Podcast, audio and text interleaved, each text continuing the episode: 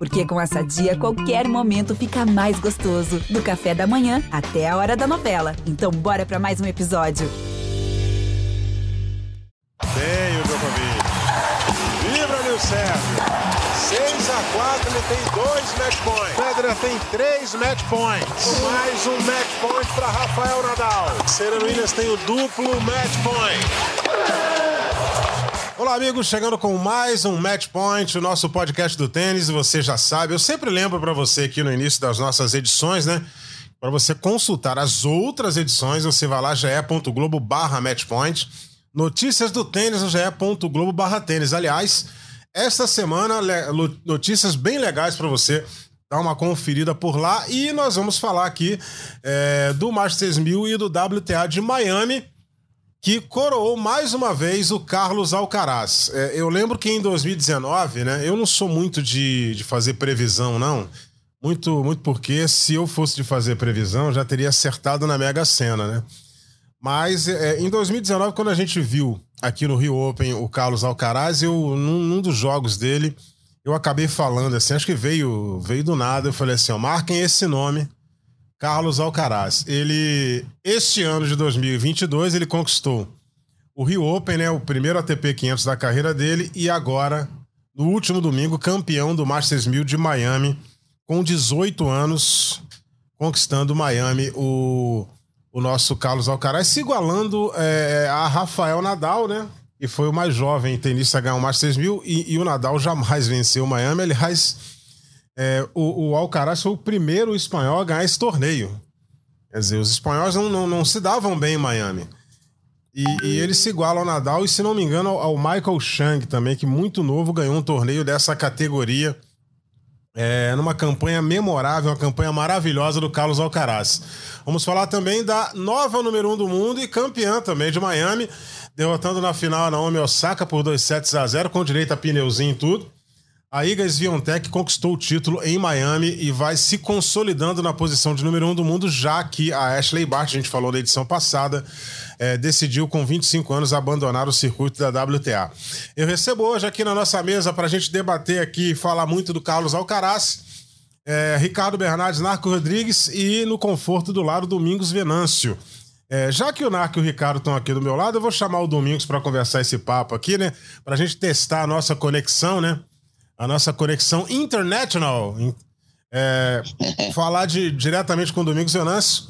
É, Domingos, aquela, aquela, aquele garoto que a gente viu aqui no Rio Open em 2019, bateu uma direita e uma esquerda e a gente olhou assim: opa, é diferente.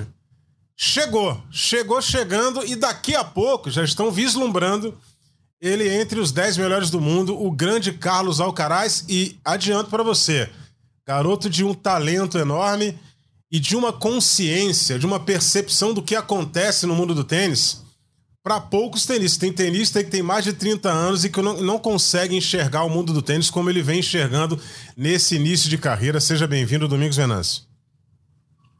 Um abraço, Eusébio, Ricardinho, Narc e a todos que nos acompanham. Muita gente sempre ligada aqui com a gente.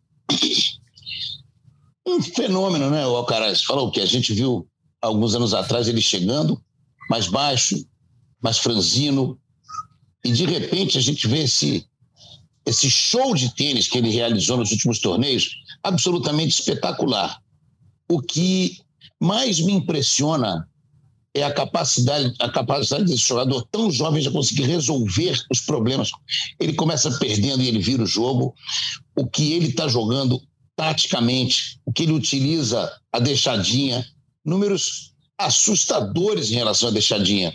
Ele, ele, ele, usou mais de 50 deixadas ao longo do torneio e ganhou, se não me engano, mais de 70% dos pontos com a mesma. Então é realmente fenomenal o que vem fazendo esse jogador.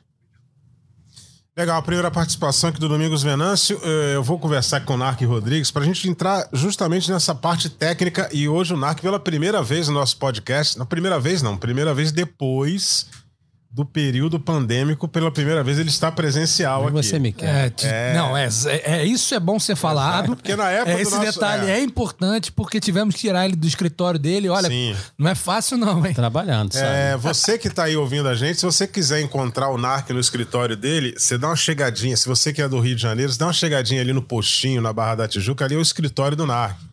Ali ele capitaliza, ele dá aula para um monte de gente ele de beat tennis. Se você quiser fazer uma aula, fazer aqui um comercial do NARC Rodrigues, você pode chegar lá o Narc vai ter que suar, suar frio para conseguir um horário na agenda dele, porque a agenda dele é bem lotada. Narc Rodrigues, é, o, o, Domingos destacou a questão das deixadinhas, né? E no jogo do Carlos Alcaraz com, com o Kesmanovic, um jogo de dois tie-breaks, um jogo duríssimo. Nossa, jogaço, hein? Pelo amor de ele, Deus. Ele fez é, é, um monte de deixada com muita eficiência. O mesmo aconteceu na partida de semifinal contra o, o que ele fez é, uma vitória de 2 a 0 em dois tie-breaks.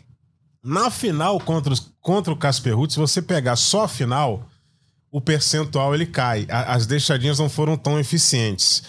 Esse é um tipo de ajuste que tem que ser feito ainda no jogo do Alcaraz, porque nem sempre as deixadinhas vão surtir efeito, principalmente contra jogadores que têm uma rapidez muito grande. Nark, muito bem-vindo aqui ao, ao nosso podcast e um forte abraço para você. Abraço ao Zébio, ao Ricardo aqui do lado, Domingos em casa. Olha, eu, eu não sei vocês, mas quando eu vejo o Alcaraz jogar, eu fico imaginando, se a gente botar uma raquetinha com a cabeça um pouquinho maior, é o Ferreiro jogando. Não sei vocês, mas é o Ferreiro jogando. O Ferreiro jogava exatamente da mesma maneira. Utilizava muito as deixadas, a troca de direção o fato das deixadas, você está dizendo aí, obviamente que ele, apesar desse sucesso todo, é um tenista recém-chegado no circuito. Daqui a pouco o jogo dele vai ficar marcado. Mas aí entra uma qualidade que o Domingo já destacou. Ele resolve os problemas. E isso, para mim, é o que mais a gente tem que. Não é, não é se espantar, é admirar no jogo dele. Com essa idade apenas, ser bom na leitura tática.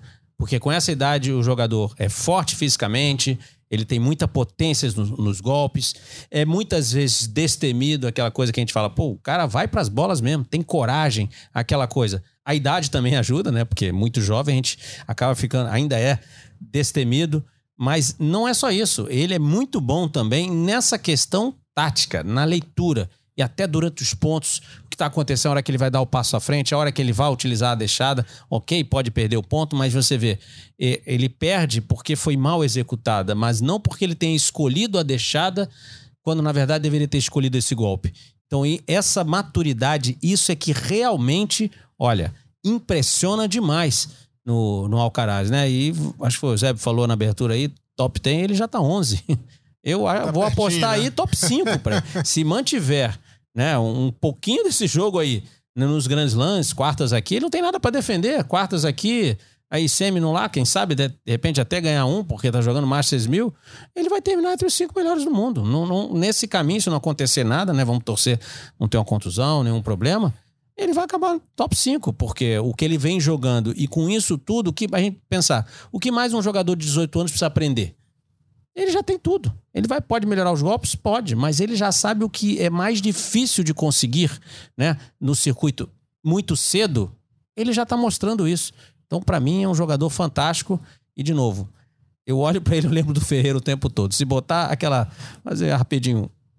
A Prince, aquela Prince um pouquinho maior, Domingos, é o Ferreiro jogando.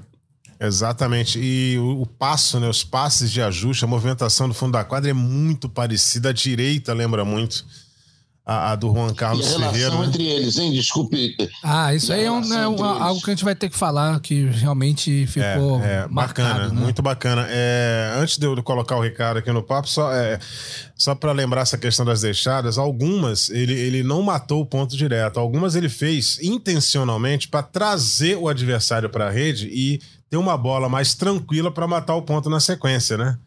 É, é aquela história de planejar aquilo que você vai fazer. É, é, e também funcionou tem... muito bem. É que ele usou bastante a deixada, mas de certa forma usa até como um recurso de você olhar pro seu adversário, o adversário não saber o que você vai fazer, né? Fala, pô, esse cara, quando tá, a bola tá assim, uma vez ele dá longo, outra ele cruza, daqui a pouco ele dá uma deixada. Você coloca é. um monte de dúvida na cabeça do seu adversário que você fica difícil uma leitura. Você não joga do seu uma, jogo, uma né? igual. E olha que ele, ele, ele enfrentou na final um tenista que É, a gente tem até que, que falar dele aqui, o Casper Ruud, cara, que, que foi rotulado de uma forma até um tanto quanto precipitada e injusta como um jogador só de saibro, né? E aí você vê aí os últimos resultados em quadra, quadra dura, ele vem melhorando bastante, chegou à final de um torneio importante e fez uma final à altura. Uma final que poderia ter ido pro lado dele também. Ele jogou muito na final contra o, o, Carlos Alcaraz. E aqui nos pontos maiores ali, o Alcaraz teve uma cabeça mais forte e acabou vencendo, levando a partida por dois sets a um. E o Casper Ruud é outro que já tá entre os 10 aí há algum tempo. Não faz muito barulho, mas é o cara que vai ficar ali. Vai ficar ali é, durante é, algum tempo. O, Ricardo, eu tava acompanhando uma entrevista do, do Carlos Alcaraz num dos intervalos de jogos. E ele tocou em algumas questões que eu falei assim, pô, esse cara com 18 anos tem essa percepção do mundo, do tênis, que acontece é, em torno dele. Me chamou muita atenção que ele falou assim, não, eu sou muito jovem ainda, eu tenho consciência disso. Eu tenho consciência que eu não devo, uma coisa que o Narco fala muito, que eu não devo é, furar etapas, que eu devo passar pelas etapas tranquilamente até chegar ao objetivo que nós planejamos aqui. Quer dizer, é, é, isso aí esbarra naquela questão da educação. Ele está muito bem orientado por toda a equipe que trabalha com Juan Carlos Ferreira. Ah, exatamente, Eusébio. É, primeiro, um abraço para você, para o Domingos. Eu já fiz umas intervenções aqui na ansiedade para o NARC. É sempre um prazer estar tá falando de tênis com vocês. Cara, eu já falei um tempo atrás que eu estou alcaralizado, né, cara? Todos nós, né? Porque esse garoto me chama muita atenção. Ele, ele, ele para mim, você tá falando disso, Eusébio. E aí eu junto esse lado que a gente vai tocar, nesse lado mental dele, com toda a educação, com, com o, o entendimento não só do tênis, o esporte, mas de tudo que envolve o circuito, que são muitas coisas. E, e para mim, ele, ele é um garoto, um projeto de um laboratório. Existe um projeto Alcaraz. Porque há anos ele mora na academia onde ele treina. É, Sabia-se há muito tempo que o Ferreiro estava trabalhando um garoto para ser um garoto muito grande no circuito, mas ele estava escondidinho, ele não aparecia muito. Né? Basicamente, quando ele apareceu, Rio Open, né? E aí o que me chama a atenção, ele não apareceu ali por acaso. E o que eu digo por acaso é o seguinte: na minha visão, o evento hoje, o que está acontecendo com ele, quando dá um convite para ir no Rio Open, não era assim, ah, pô, vamos dar um convite pro garoto ali para ele ter a experiência. Não, não. Vamos dar o convite pro garoto que ele tá pronto. Né? Óbvio, ele não tá pronto para ganhar o torneio, mas ele tá pronto para competir é, com esses caras. Tanto que ganhou um jogo, né? Depois perdeu na sequência, mas já chamou muita atenção ali. E de lá para cá, a evolução, então, é impressionante. Evolução física, evolução técnica, evolução tática, todos os aspectos. Ele para mim, né, é o que eu falei, ele tem do dedo mindinho ao fio de cabelo de número um. Tem um, um jogo excepcional. O Narco citou a semelhança com o Ferreiro. Acho que tem realmente, mas acho que é um Ferreiro moderno, né? É um Ferreiro, claro. obviamente, né? Mais dentro da quadra. É um Ferreiro que busca mais a rede, ele busca muito a rede. Isso me chama muita atenção, como ele é um cara agressivo. Ele vai jogando o tempo todo para frente, para frente, para frente. E ao mesmo tempo tem aqueles nuances de jogador espanhol que quer mantendo ponto. Você tem que jogar uma bola bem alta por algum motivo, ou seja, para se defender, para dar tempo, ou até para variar o jogo mesmo. Ah, tá uma pancadaria aqui, vou jogar uma bola alta para mudar. Ele faz. Não tem. Então, assim, a leitura tática dele é uma coisa excepcional. E vocês estavam falando de mais jovens, né? Eu tô falando cada torneio que o Alcaraz está participando, tá surgindo, ah, o mais, no... o mais jovem, é, desde fulano de tal a fazer tal coisa. Então vamos lá, rapidamente. Ele é o tenista mais jovem é, a ganhar um, um Masters 1000 desde Michael Chang, Toronto 90, e Nadal em Monte Carlo 2005. Né? E a diferença dele pro Nadal é basicamente que um nasceu, é, se eu não me engano, em maio e outro em junho. É isso. Fora isso, a trajetória deles, trajetória, tá? Não Nadal tô é comparando. É, é, então o Alcaraz é maio. Então tô comparando trajetórias. As trajetórias até aqui são fenomenais, assim, de parecidas, são muito semelhantes. Pra frente, o Alcaraz vai ter que remar muito, se quiser ter uma minimamente parecida. Mas assim, estamos comparando trajetória até esse momento. Esse recorte do Alcaraz é muito, muito, muito parecido com o do Nadal. E ele se tornou também o tenista mais jovem a ganhar Miami, superando Djokovic, que tinha vencido com 19 anos e 10 meses, ele com 18 anos e 10 meses venceu. Então, pra mim, é um garoto, já falei, é, tem tudo para ser número um do mundo, o que não significa que será, porque pode ter uma lesão, como o Narco falou, algo que fuja. Sim. A parte mental, a princípio, eu não me preocupo. E aí vamos entrar no, no ponto que o Eusébio tocou. Ele tem um staff gigantesco. E ele foi moldado num laboratório. Ele foi moldado para ser um grande jogador de tênis, não só dentro de quadra, mas todo o comportamento que envolve um jogador de tênis. A gente viu, né, Narco, as entrevistas dele no Rio Open, naquele dia da chuva, que o Del Bono estava bem zangado, né? E o garoto tranquilo. Né? Então ele mostra pra mim é, que ele ele tá sendo assim, cara, ó. Ele tá sendo preparado, é o famo- treinado para é. ser campeão e ídolo. Isso, perfeito, e, né? e referência. Ele tá sendo treinado para isso. Essa é a parte de fora que a gente não vê. A Já- gente só vê o que tá dentro. E aí é- é quase esse um- pacote inteiro tá funcionando espetacularmente, né? Não, ele já cativa o público, Não, né? já- ele já é uma atração por onde coisa, passa, já. vídeos- e os vídeos que a gente tem, ele tá sempre sorrindo. Aquele, Sim. aquele vídeo dele e do, do Ferreiro, vamos também falar do Ferreiro, uma situação Sim. dificílima. Perdeu o pai. Perdeu o pai e 24 horas depois entrou num avião para ver, ver, ver o Alcaraz jogar a final. Aquele vídeo da chegada do Ferreiro no hotel É é, a coisa mais linda que tem, porque a autenticidade, sabe? Aquela naturalidade, a felicidade no rosto do- dos dois, né? Quando eles Claro. se abraçaram ali, é realmente assim. Tocante, é É, tocante. é tocante, Você- é emocionante. São, então, o garoto está sendo preparado em todos os sentidos. Em todos os sentidos. E vou torcer muito. Se puder, se ele for número um, tem tudo para ser. A gente não pode cravar, mas tem tudo para ser. Que seja, mas que seja uma referência.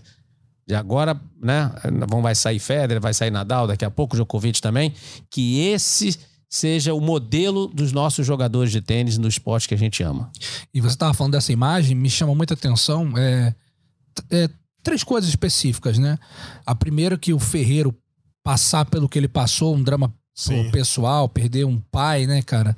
E, e voltar. Porque o Ferreiro poderia falar, cara, ó, boa sorte, faz o que a gente combinou tal. Ele voltar, pra mim, ele demonstra que ele acredita demais nesse projeto. Exatamente. Ele acredita muito. Ele fala, cara, é importante eu estar aqui nesse momento. Ele, ele botou é, esse projeto até acima de um, de um- de um drama pessoal. Né? O E abraço. a, a maneira que o, Pode falar, que o, que o Alcaraz reagiu quando ouviu E- a voz do Ferreira. E eu ia chegar aí. É comovente. E o Foi abraço. uma surpresa, né? O staff falou assim: vamos fazer uma surpresa pro Isso, garoto. Ele não isso. sabe que, o- que o Juan Carlos tá voltando. Aí O a- ninguém falou pra ele, ele tava ali de costas e de repente É. ele, ele. O abraço do Alcaraz, surpresa, né? é, para mim, demonstra é, um pouco do que parece ser a personalidade dele. Um garoto que sabe que ele sozinho não é nada. Né? Que o staff dele fez o que ele né, se tornou, ele chegou através desse staff. É uma equipe, né? Ele fala, cara, esse cara Mais tem uma uma. vez, lembra muito a, a família do Nadal quando ele, quando Isso. ele surgiu, né? Fala, cara, esse cara tem uma importância gigantesca pra mim. Eu não tô acreditando que esse cara tá aqui. Muito obrigado. Ou seja, demonstra aquela gratidão, né, cara? Pô, esse. Ou, ou seja, aí um outro lado, a humildade. Porque, querendo ou não, é um garoto novo, já tá na portinha do top 10. Ele podia estar como? Ah, eu sou o cara. Eu sou um fenômeno. Todo mundo fala de mim. Eu sou manchete em tudo quanto é lugar. Eu sou o mais novo isso, mais novo aquilo. Todo mundo fala que eu sou o Nadal. Eu sou o cara. Não preciso mais de muita gente. Esse cara me ajuda, mas eu que sou o cara. Não. Nesse vídeo ele demonstra humildade. Ele fala, cara, esse cara é tudo pra mim. Ele me ajudou a estar aqui. E, e- e aí temos também a importância de um staff largo hoje no tênis, né? Tá se falando muito no futebol sobre isso, né? Treinadores, por exemplo, os portugueses que estão vindo com um monte de auxiliar, um monte de, de, de gente. E no tênis, cara, eu, me chamou muita atenção no Rio Open também o Berretini.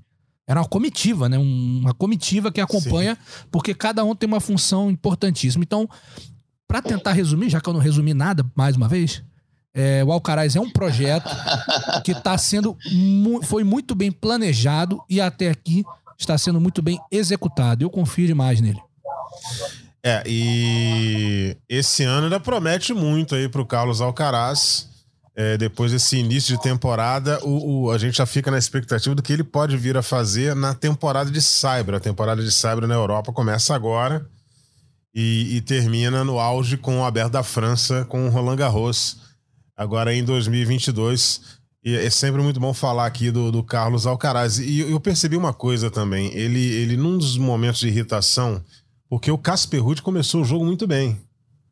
É, o Casper Ruud abriu uma vantagem muito grande no primeiro set. E ele ficou ali, ele ficou, ficou, ficou, ficou. E teve uma hora que ele não estava conseguindo resolver os problemas dele e, e ver aquela irritação. É, normalmente, é, 80% da galera do circuito ia, ia jogar raquete no chão. Aí ele, ele, ele, ele, ele me lembrou naquele momento um tenista espanhol que o Narc acompanhou muito a carreira dele comigo aqui. O Ricardo também já deve ter visto, né? O Ricardo é muito mais novo que a gente, mas ele certamente deve ter visto, ou se não viu ao vivo, deve ter visto em, em, em arquivo. Cidadão chamado Albert Costa. Esse cidadão foi campeão de Roland Garros em 2000 e... me ajuda aí, dois? Dois. 2002. O Costa, cara, quando ele ficava irritado, ele, ele, ele- parece que ele fazia de propósito. Ele chegava perto do, do, do microfone de captação de som ambiente, dava um grito.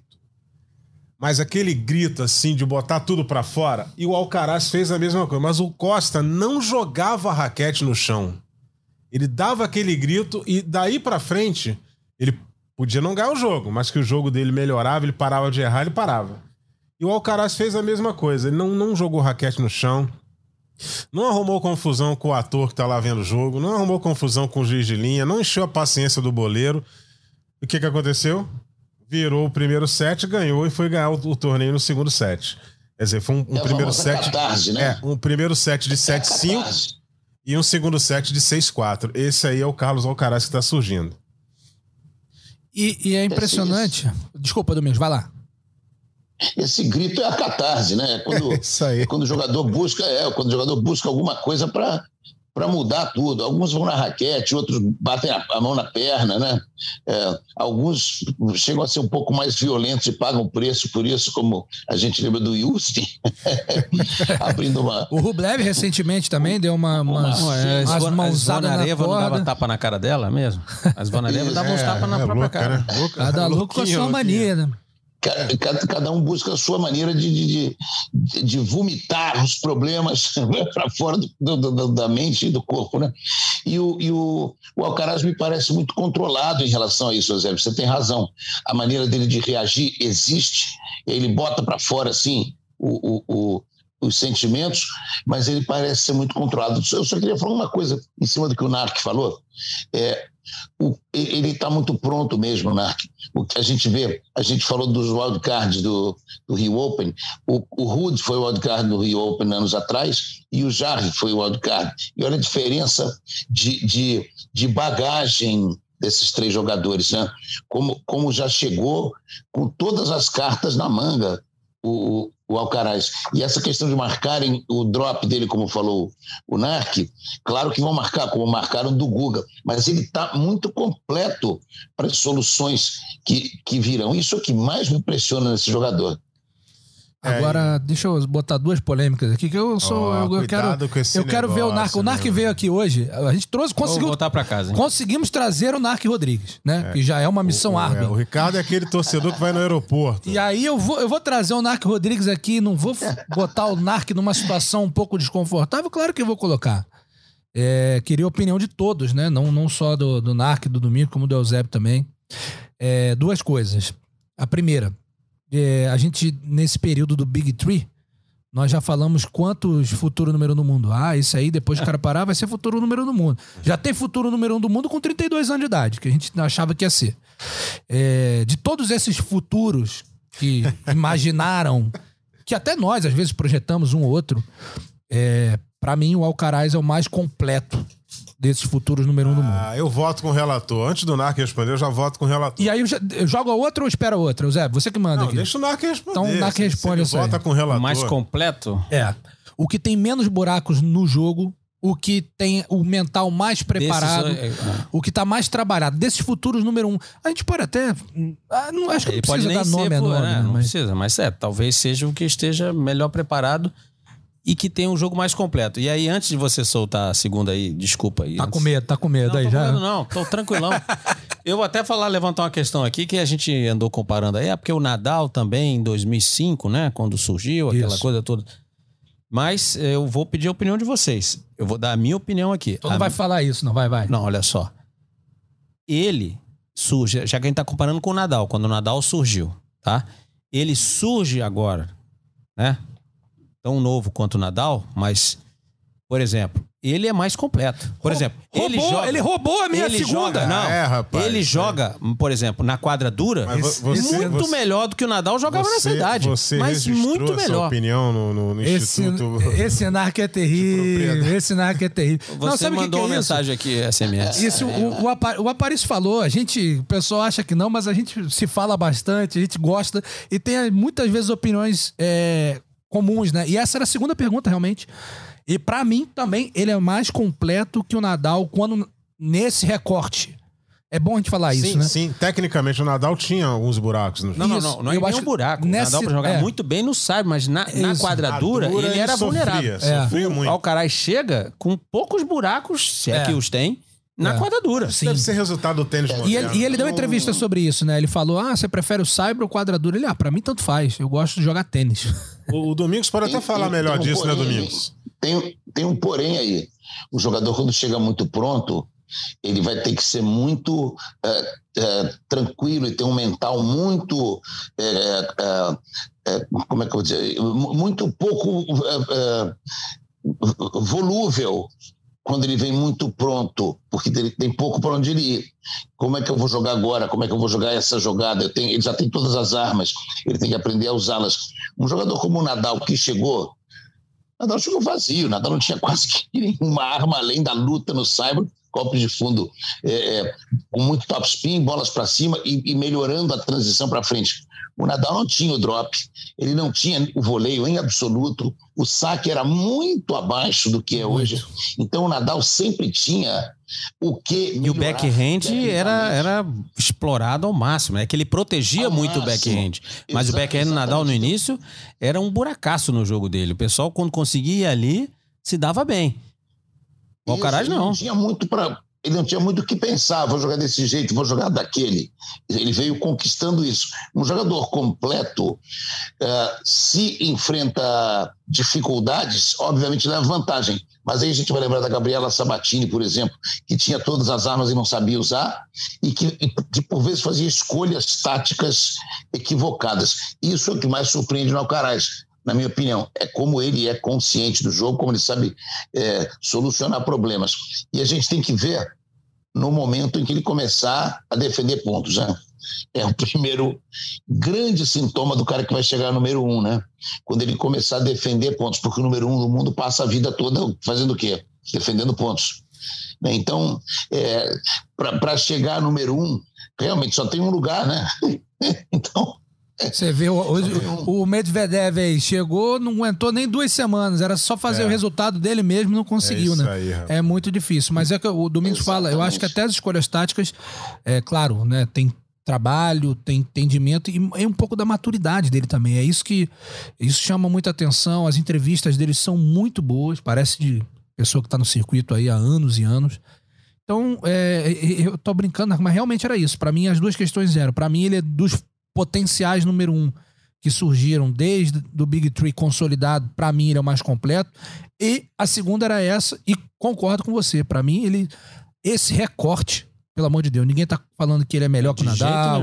Ninguém tá falando que esse recorte Não, dele, não. se pegarmos o Nadal com essa idade, o Alcaraz com essa idade, o Alcaraz nessa idade é um tenista mais completo do que era o Nadal com essa idade. Agora, é isso que a gente fala, Pra chegar no Nadal, ele vai ter que remar, mais remar, mais... Ah, E assim, ele, Mas tem, é- ele tem pelo menos 21 Pra grandes lances pra ganhar. pra chegar no Nadal, concordo.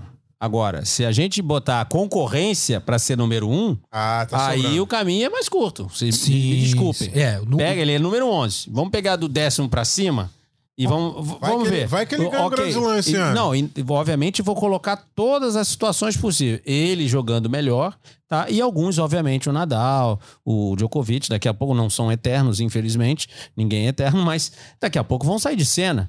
Então, a concorrência dele, com quem que ele vai brigar pra ser número um? Com o Berretini? Ele, desculpa, é muito melhor que o Berretini. é, vamos lá, pega rapidamente aqui os, os, dez- os dez- Só lembrando que o, Fala, vai, o, Domingos. o que o Boletieri falou. O Boletieri falou aqui no Rio Open, uma vez, falando com os pais dos- das crianças que estavam no Kids Day, alguém perguntou a ele, e ele falou: o maior jogador, o mais completo que eu já vi na minha vida, chama-se Novak Djokovic. Só faltam os números, mas os números é que são elas. Pois é, aqui, o, Ele o Narco tá falando. Na quadra, na, na quadra do, do Jockey Club, ele, a gente vê um, um Djokovic que te- tinha o Grand Slam na mão, e não aconteceu, que tinha o Golden Slam na mão, e não aconteceu, e os números é que são elas, né? Então, eu eu, eu tô com o Narco, eu acho que o Alcaraz é o que tem o, o caminho ali mais é, bem traçado, acho que ele é o, o, o maior potencial número um. É, Mas, isso vai de o- encontro, o né, velho Domingos? Boletieri, Os números é que são elas. É, isso vai até de encontro do que a gente tá falando, assim, ele não, ele chega também como, a gente, a gente tem essa sensação dele aí, né, que ele é o, o- o, digamos assim, o potencial número um, e, e acredita que dentro da configuração hoje do ranking, daqui a pouco pode surgir um fenômeno aí de 15 anos de idade, explodindo, Sim. assim como ele foi, mas dentro da configuração atual, a gente imagina por quê? Porque a gente viu que ele é o mais pronto até hoje que surgiu, né, com essa idade. E a gente coloca essa idade achando que ele não vai parar o jogo dele hoje. É claro, a margem de se ele evoluir muito, pelo amor de Deus. Se ele evoluir pouco a pouco, um pouquinho, ele daqui a pouco vai estar num, num nível assombroso, que já está. Então, assim, dentro dessa configuração. físico, com 18 É. anos ele consegue encurtar os pontos, jogando aquele drop. Com 18 anos ele já sabe encurtar ponto. Olha que coisa impressionante. Então, O assim, você olha o ranking hoje, né, Eusébio? É, os 10 primeiros. Sim, Djokovic, Medvedev, Zverev, Não, tem uns aí que, pelo amor de Nadal, Deus, né? Tsitsipas, atropela. Mateu Berretini, Casper Ruud, Andrei Rublev, é, o seu pupilo, Félix Angel assim. Ali, top 10. E, e de uma forma até surpreendente. Eu gosto desses caras que não fazem barulho. O número 10 no mundo é um sujeito chamado Cameron Norrie, rapaz. Aquele, é o trabalho do tênis britânico lá. Ah, mas é incrível. Porque E o esse- Alcaraz é número 11. E um cara que eu acho que pode rivalizar com ele lá na frente é o número 12 do mundo. É, tem um jogo muito bom e, e tem a vantagem de uma frieza. E é um garoto, é o Yannick Sinner, cara. É, eu gosto Esse muito. garoto- Preciso falar sobre o Norris, se vocês me permitirem.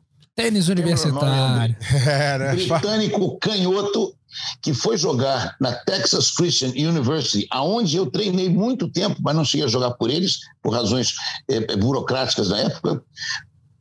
Ele, ele é treinado por um argentino, que me foge o nome agora, Davi tá Nalbandian? Seria? Não, Bandinha é o Não, Cat não. Manovic. É, o, o Nalbandian tá com o Kesmanovic. Eu co- confundi. Ele quando ele chegou na universidade, Texas Christian University, em Fort Worth, ao lado de Dallas ali, o jogador número um do time era um argentino que hoje é o seu treinador.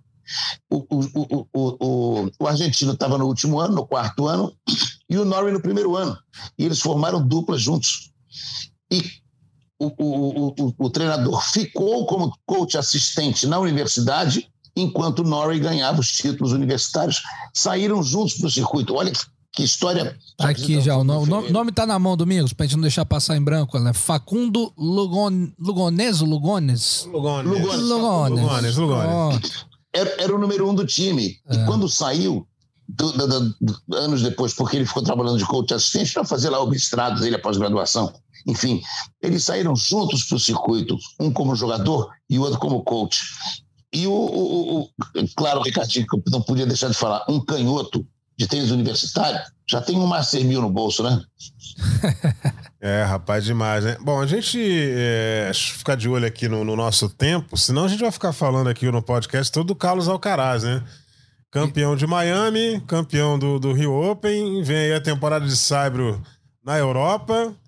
Esse ano ainda tem mais três grandes lãs aí que vão rodar. Com menos concorrência nesse início, né? Com Porque o Nadal não vai estar, o Medvedev também já pulou a temporada de Cyber, ou É, seja, E o Djokovic precisa resolver os problemas. Agora ele E volta tem aí. uma notícia de hoje que em talvez o Wimbledon proíba o Medvedev de jogar, os russos, É, né? tem Os essa russos questão aí. e bielorrusso. Então, para ele estar se recuperando, vai se fazer, não sei se já fez, uma cirurgia na hérnia, para ele pular a temporada toda saibro e grama não custa nada. É. Se ele não vai jogar mesmo, Então, ele acaba pulando tudo. além de tudo, tem essa janela ainda sendo aberta pro Alcaraz, né? O Nadal de fora nesse momento. Não, se- ó, a gente tava Então- falando aqui, né? Esse recorte dele, a chegada dele no circuito, quanto que ele é mais completo, não.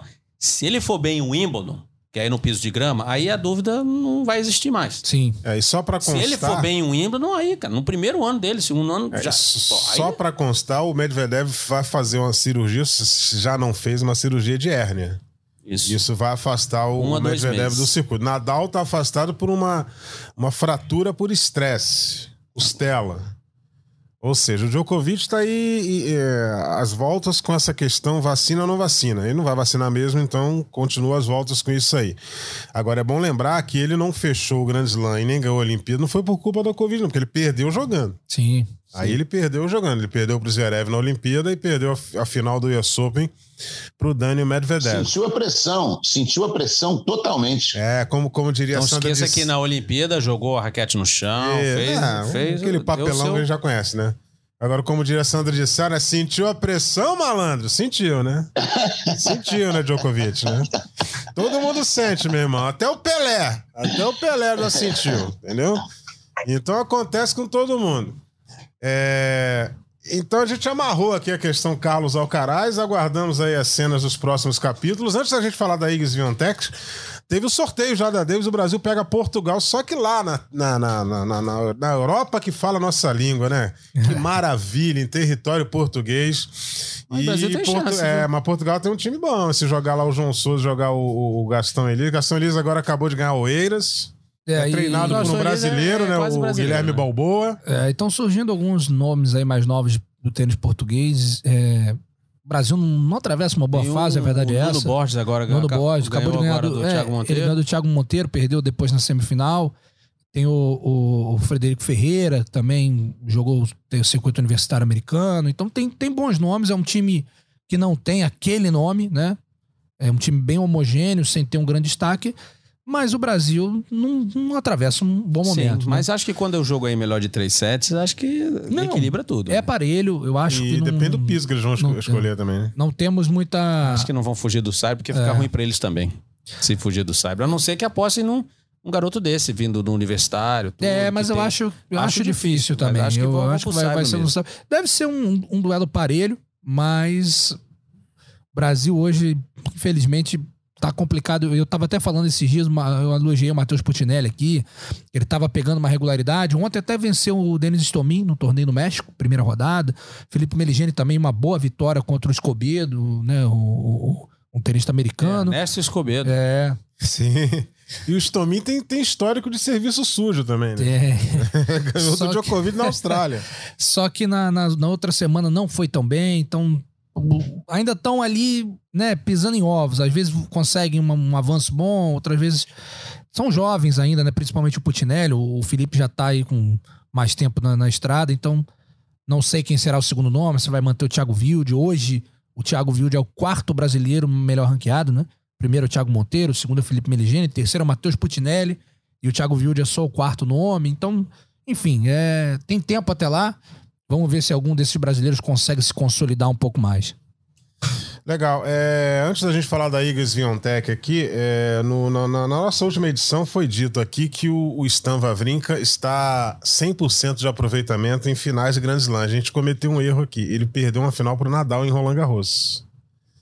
2017. Então está feita a correção, porque durante a semana algumas cornetas tocaram bem alto. Ih, rapaz, vou te É, falar, hein? E aí a gente tá Às vezes a gente aqui. toma umas aí, o pessoal gosta, mas quando pega uma coisinha, meu amigo, segura. E tá certo, tá?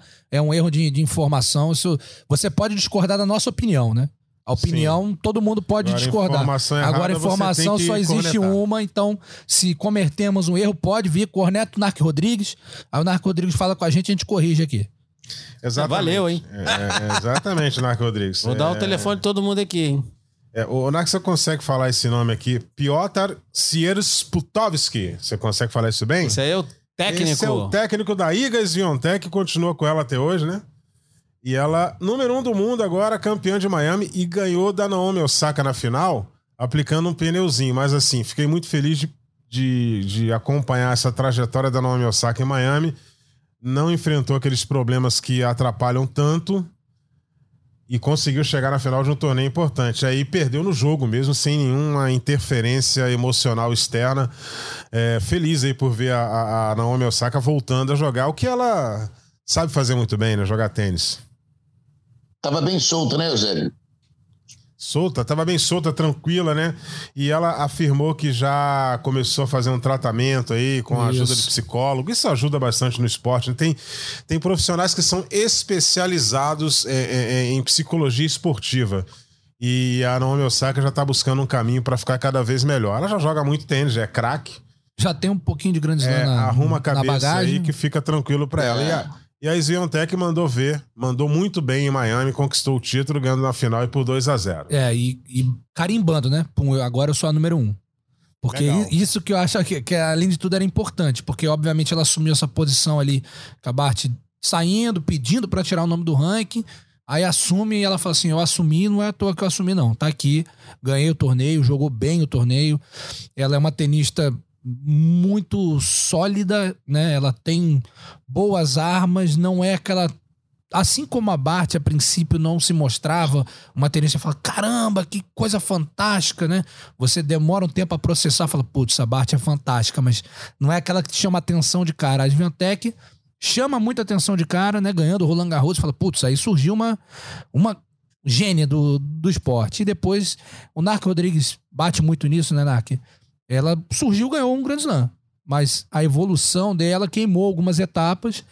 E aí, como ela ganhou muito jovem, né? Mas tá mostrando que tá ali, né? Isso. N- Ela não foi uma que desapareceu, né? Ela, Porque tem umas aí que. é, ela não, recentes. né? é, ela Sim. não desapareceu. Ela se manteve ali, ganhava o torneio aqui, mas tava, não estava conseguindo chegar. E agora, é, um posto de número um, ganhando Miami, mostrando autoridade. E o tênis feminino tem mostrado pra gente uma rotatividade, já falei disso, né? Muito grande na- ali na, na liderança do ranking. Acho que ainda esse ano devemos, podemos ter alguma rotatividade. Elas estão muito próximas ali. Vai depender muito dos grandes lãs. A gente entra um pouco naquele tema da defesa dos pontos, né? Sim. O, o, o, é, tinha um jogador que era muito improvável chegar número um, que era o Hewitt, mas alguns problemas de alguns jogadores da época, físicos, e um que está parando e outro que está quase parando, e ele foi e se sentou no trono de número um e deu certinho nele, né?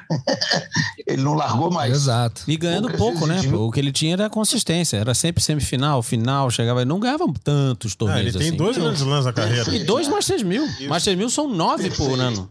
Ele só tem Mas ele dois. sus- Isso, mas ele sustentava aquele ranking ali como pouco. Sim, porque ele anos, né, ficava lá. Número um. E é bom registrar, a Sviontech foi semi na Austrália. Quando o Joabate Sim. jogando ainda. Então não foi que. Ah, ganhou porque outra não. Ah, e um Ela já tinha sido não é semi. muito dela. O Já piso tinha dela é o semi. Saibro, né? E o jogo da, da Sviontech, olha, e o que me impressiona é a agressividade. O segundo saque, ela só falta ela pegar de bate-pronto o segundo saque, porque ela tá lá na, na- muito na frente do segundo saque.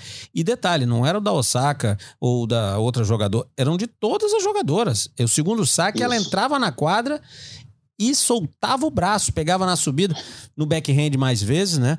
Impressionante, impressionante a agressividade da Sviontech. E vou levantar uma questão aqui.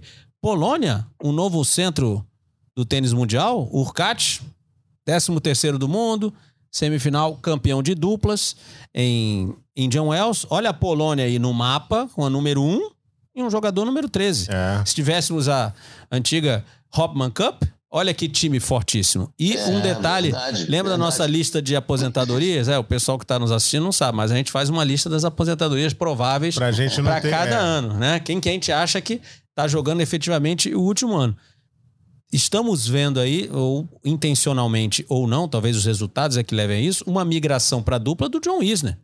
O Isner ganhou Perfeito. Indian Wells e ganhou agora Miami, né? com dois parceiros diferentes. Ó, O Isner ó, tá com Narc, 35 eu ia- anos. 35 para Isso. 36. Podemos ter uma migração de um cara que desse tamanho vai jogar dupla até os 40 e muito. Exatamente. E eu ia falar um negócio que a, a Sviontech, quando apareceu, ela apareceu em simples e dupla, lembra? Em Roland Garros? Sim. Se não me engano, ela foi vice no ano que ela ganhou a simples. Ela foi muito Duplas, bem também. Ou eu tô enganado. Foi com Ah, a E Sands, não foi? seguinte, no- Já era Então, Mata Sands, não. é, Mata Sands essa- veio depois.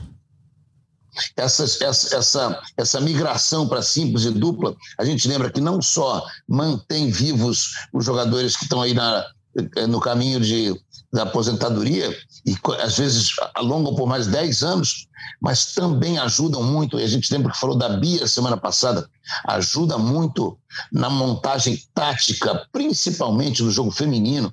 Um- uma jogadora que é completa, que sabe jogar simples e dupla. Não é muito comum isso.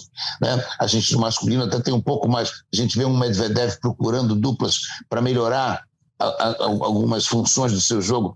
A Swiatek ela é craque de simples e dupla. Ela tem um, um- um jeitão aí de Leighton Hewitt para ficar no número um, hein? E o. Você tá falando do Medvedev? Tem até jogado pouca dupla, mas do stop tem, ó. Rublev tá sempre jogando. Tsitsipas sempre jogando. Parece que formou uma duplinha aí entrosada, legal com o Feliciano Lopes. Ganharam Acapulco, né? O Kyrgios aí foi grande, grande slam com, com, O que- Não, sim, mas vamos falando daqueles que levam a sério mesmo. Tá. pra, pra ser número um lá na Simples, né? Esse pessoal tá jogando dupla. Ué, o Tsitsipas, eu falei dos Tsitsipas aqui, tem muito, o pessoal tá jogando. O Berretini tem jogado menos, né, desses jogadores ali. Então acho que a dupla Que hoje em dia... hein? Jogar ao lado do Feliciano, que escola. Sim. Sim, é, ba- vôlei é bacana, né? Joga bem, tem uma Então boa a gente pode, aproximação. pode ver aí um Wisner já para as duplas esse ano, né? Já que não tá funcionando aí na, na Simples. E, e dois exemplos aqui de, de, de tenistas que tinham uma carreira de simples muito boa e foram pra dupla e jogaram até muito tempo. Maxi Mirny e Daniel Nestor. Sim. Eles tinham carreira de simples e resolveram no, no meio do caminho assim, "Ah, vou parar de jogar O simples. Mini jogou até mais que o Nestor. É, e o, Em simples. e o- o- até 40 e tantos estavam jogando Nestor, é 44. tava Não, não tô jogando. falando da longevidade. Tô dizendo, jogou. O Mini, Mini acho que foi 18 do mundo, chegou a uma final de Sim. Masters 1000. É, O Mini jogou mais simples, assim como o ranking, né? Foi mais bem ranqueado do que o Nestor. É, então, é, o Zebadios, não tá aí o Zebadios? tá por aí. É, Marcel tá aí, né? é, Granollers. essa dupla aí. E tô, ah, só- desculpa, só é que eu tava, vocês estavam falando aí, eu tô ouvindo, tô prestando atenção, mas tava olhando aqui o, o ranking feminino, como é que ficou agora, né? Com a Sviantec na liderança, com quase 2 mil pontos na frente da Kritikova, né? Então é uma diferença até relevante, né? Um, um quase um grande slam de A diferença. Kritikova defende Grand Slam esse ano? Roland Garros. Roland Garros, É. ela foi campeã ano passado. Simples Foi... dupla. Eita. Então, assim, Simples aí tem a dupla. Paula Badossa ali em terceiro, Maria Sácara em quarto, a Sabalenka e suas duplas faltas em quinto, Conta Verde, que tá jogando muito bem em sexto. Então, assim, Você jogou muito bem. é, Você, é você é muito ácido. Procura aí pra mim, ó. Ô, Ricardo, já que você tá com o ranking aí eu na mão, procuro o que você quiser, né? procura aí Fala pra mim. Vamos lá. Vamos lá. As as recentes, hein? É. O ranking. Raducano. Ó, Raducano, décimo, décimo segundo lugar, Raducano. Só que é o seguinte, a Raducano tem Mas 2 assim, mil. esse ranking tá bom, porque quando ela ganhou o US Open, ela foi pra quanto? Então, mas calma. O ranking da Raducano é o seguinte: tem, ela tem 2.706 pontos. 2 mil só em. Só que ela É, defende, ela defende o US exatamente. Open. Ó, Ostapenko. São Ó, aquelas que então, saltaram a O- a- pra ganhar. então, a Bianca Ostapenko- Andresco machucado. Cadê esse A pessoal? Ostapenko tá em 11 primeiro e eu vou te falar, Nark, é, essa percepção é perfeita, porque depois de ganhar Roland Garros, ela assumiu. Só que nos últimos meses ela começou Vai uma retomada. começou a ganhar uns jogos, então o ranking dela subiu um pouco. A Leila Fernandes também é 19. É que o, a- o que acontece? Pode ser que daqui alguns uns dois anos, como aconteceu com a Sviotec, a gente vai estar falando da Leila ganhando um grande torneio, da, da Emma Raducano ganhando, ganhando um grande torneio. Mas é, o feminino é isso, né? Tem muitos aqueles. Pum, apareceu. Ih, não, não conseguiu consolidar. Vai seguir um pouco mais. Então. Tem uma que eu espero há muito tempo e também tá difícil, Coco Golf. Gosto muito do jogo É, dela, mas, É, deu uma segurada, né? mas E- não. Chegou num momento ali que fica. Ela é muito jovem, ainda tem 18 falar, anos. um de- Recém-completado. é, tem um monte de gente que encosta Mas- também, né? Ela começou a ganhar e já É. aparece o Moratoglu lá, e aí já viu, né? E aí- Aliás, cuidado, não deixe nenhuma cadeira aí dando sopa. porque Senão ele o- aparece. tem que vocês- ele aparece e senta aqui do lado. o É, por isso que eu falei pro Nack Rodrigues aparecer aqui, cara. Tá sumido, pô. Não, mas aí se é o Moratoglu pra sentar no meu lugar, pô. Não, Lugar Ele, claro, ele não é tem. muito craque, né? Ele é muito O cara craque. sabe, né? Mas, pô, eu- de- deixa eu com o meu cantinho aqui, pô. Deixa uma pra mim. O cara tem 20, pô. Deixa uma pra mim, pô. A Coco Golf tá Não, de mas é 15 do mundo, né? Super coach. Ela tá de super 15. coach, super treinador. Mas é, é onipresente, né? Aliás, cara, olhando aqui o ranking da WTA, é, é, da 11 até a 20, tem alguns nomes aqui que, se eu falar, que vocês vão tudo lembrar. A número 11 é a Ostapenko, você vai lembrar. Você Ganhou o Grand. Slam. Vamos lá, bota A ali. 12 é a Ganhou o Grand Slam. Raducano. A Grand Slam. 13 é a Jéssica Pegula, que tá aí jogando, tá chegando na- nas fases decisivas de torneio. A número 14 é a Anastasia Pavlyuchenkova. Finalista, de Grand Slam. Isso. A Coco Gauff é a 15. A Angelique Kerber, que já tem Três, título de Grand Slam, é ex-número 16.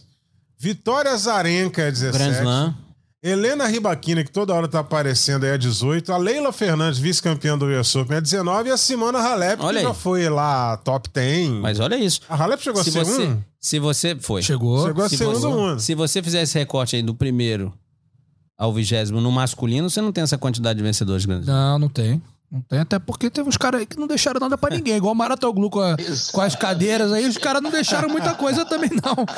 Mas, mas você vê ali, do Parece, parece o Domingos Venâncio dando clínica, né? Não Domingos tem Venâncio- data, Domingos meu amigo. Venâncio é brincadeira, Ninguém dá clínica nesse país mais de tênis. Só o Domingão que tá com as datas lotadas. Primeiro semestre, amigão. Pra você tomar um. Você tomar uma água com Domingos aí, você tem que marcar a agenda. Tem que pagar a ração renal do, do, do pet, né, cara?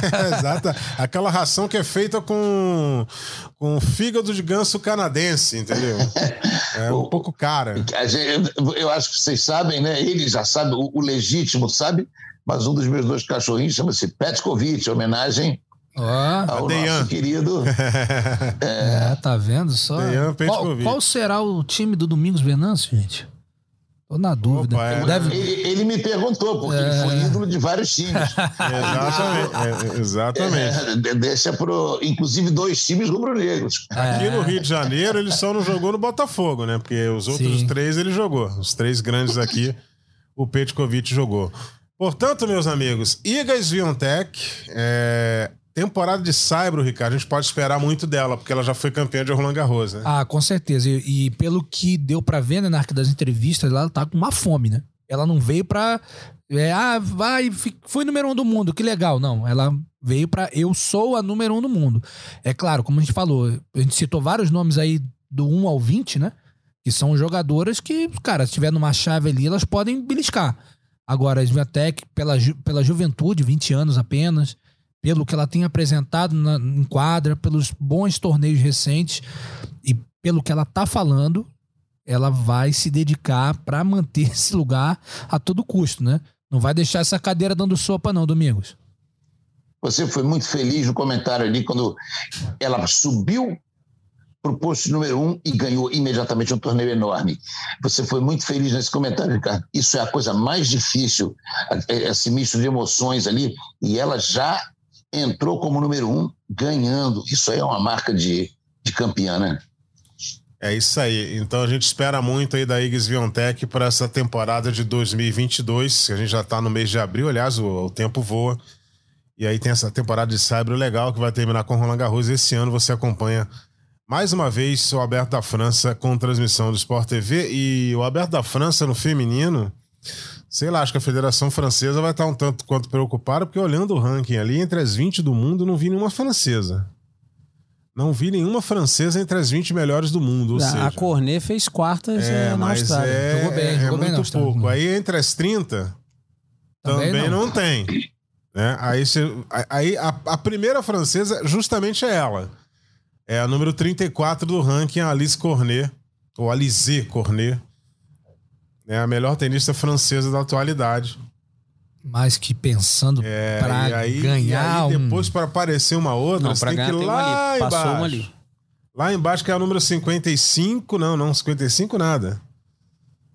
Tem, tem que olhar direitinho. É, aquela É, bandeira vai- ali é da Itália, meu amigo. Depois você vai muito longe pra Caroline aparecer a Garcia. Caroline Garcia, que é a número 70 do mundo. Ou seja, Que, se não me engano, já foi top 10. Já, já foi? Acho Já que foi. no E feminino já aí. falamos sobre esses ciclos, né? Que a É. Suécia dominou. Lembra, Narc? Por tanto tempo, e os Estados Unidos dominaram por tanto tempo, e a França era, era até recentemente a maior formadora de grandes jogadores, independente de título ou não de Grand Slam, era uma formadora, e já está entrando embaixo aí no feminino. Mas no masculino ainda continua, obviamente, com uma nova geração que ainda não despontou e bem longe de se comparar com a anterior, né? Mas já tem um pessoalzinho ali jogando bem, né? Ainda falta um pouquinho mais para se destacar, mas tá jogando bem. Pelo menos tem volume. E aí um ou outro que surge ali é bom negócio. Bem, meus amigos, chegamos aí ao fim de mais uma edição do nosso Match Point, o podcast do tênis. Você consulta todas as edições no ge.globo barra matchpoint, notícias do tênis no ge.globo barra tênis. Semana que vem estaremos de volta com mais um Match Point para você. para você ficar super bem informado do que está acontecendo no mundo do tênis, no mundo da bolinha amarela. Obrigado aqui ao Ricardo Bernardes, ao Narco Rodrigues, ao Domingos Venâncio. Um forte abraço a todos e até lá! O Djokovic. Vibra, Nil Sérgio. 6 a 4 ele tem dois match points. Federer tem três match points. Mais um match point para Rafael Nadal. Serena Williams tem o duplo match point.